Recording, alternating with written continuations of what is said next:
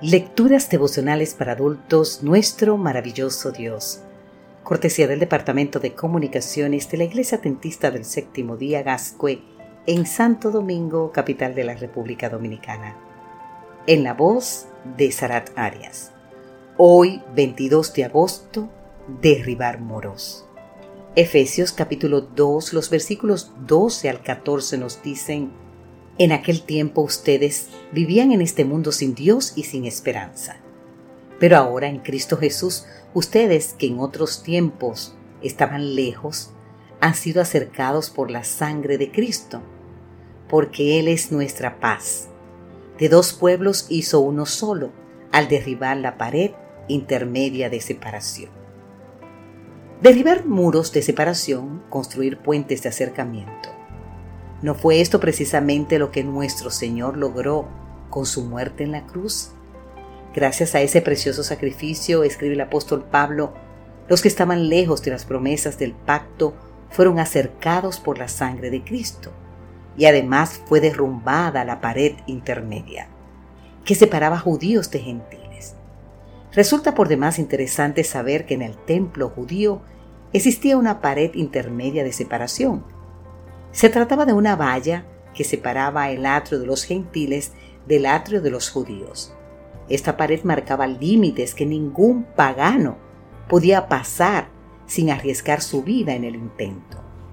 De hecho, una inscripción descubierta por arqueólogos en 1871 dice literalmente no entre ningún extranjero dentro de la barrera y del muro circundante que rodea el templo cualquiera que sea aprendido dentro será responsable de su propia muerte.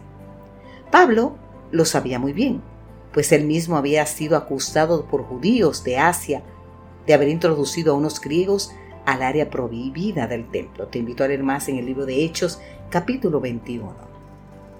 La buena noticia que nos trae nuestro texto de hoy es que con su muerte en la cruz, Cristo derribó esa pared intermedia y todas las demás, todas las demás paredes que separan a la humanidad.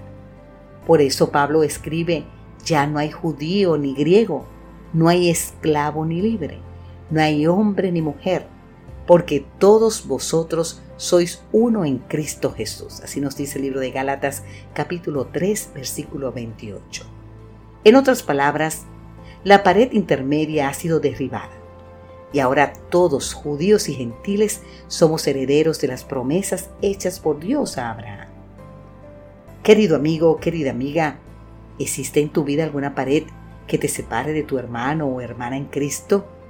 Si es así, este es buen día para comenzar a derrumbar las paredes que nos dividen debido a nuestras diferencias de raza, color, clase social o ideológica. Como bien lo dice John M. Fuller donde quiera existan discriminaciones hacia una persona o grupo, donde quiera haya exclusiones de la amistad y el compañerismo, o se prohíbe a participar del gozo que Cristo ha traído, allí hay una pared. Esa pared debe ser derribada.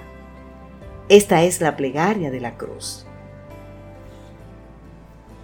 Querido amigo, querida amiga, ante este mensaje derribar muros.